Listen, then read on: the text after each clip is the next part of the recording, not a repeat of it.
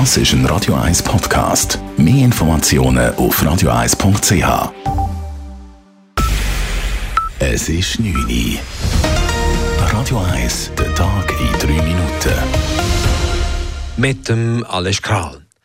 Der Zürcher Regierungsrat setzt erneut einen Corona-Sonderstab ein. Die Zürcher Kantonsregierung reagiert damit auf die steigenden Fallzahlen. Zuletzt war der Corona-Sonderstab letztes Jahr tätig. Er wurde im Juni aufgelöst, als sich die epidemiologische Lage stabilisiert hatte.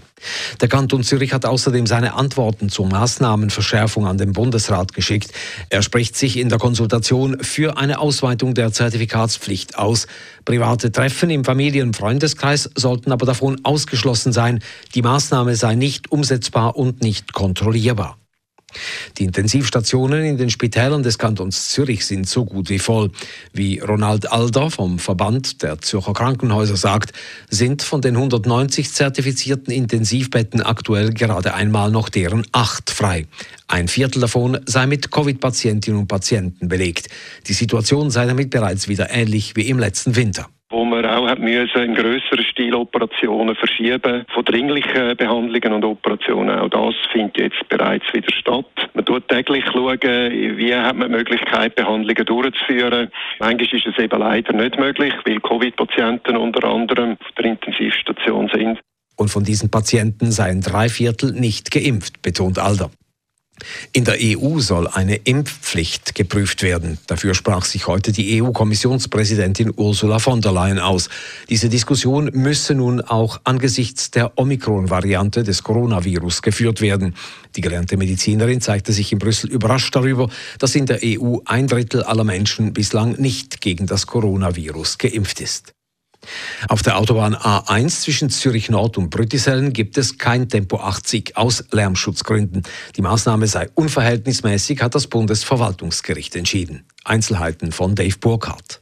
Mit durchschnittlich 150.000 Fahrzeugen pro Tag oder 10.000 pro Stunde zu Spitzenzeiten ist der Abschnitt zwischen Zürich Nord und Brüttisellen die am stärksten befahrene Nationalstraße der Schweiz.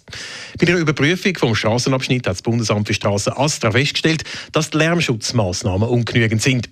Temporeduktion wäre ein Teil von der Lärmsanierung gewesen.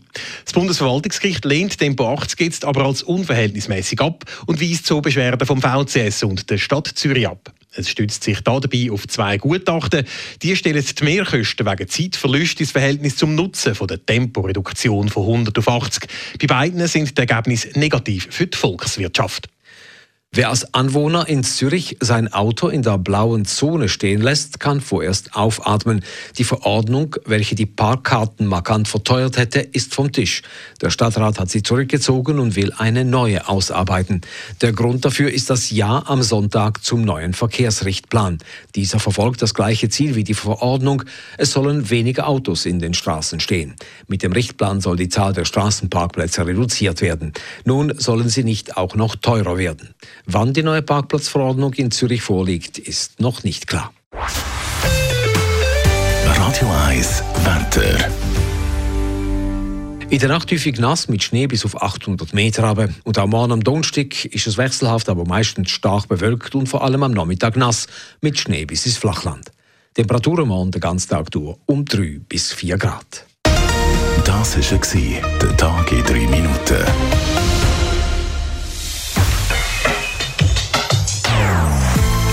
Non-Stop-Musik auf Radio 1. Die besten Songs von allen Zeiten. Non-Stop. Radio 1.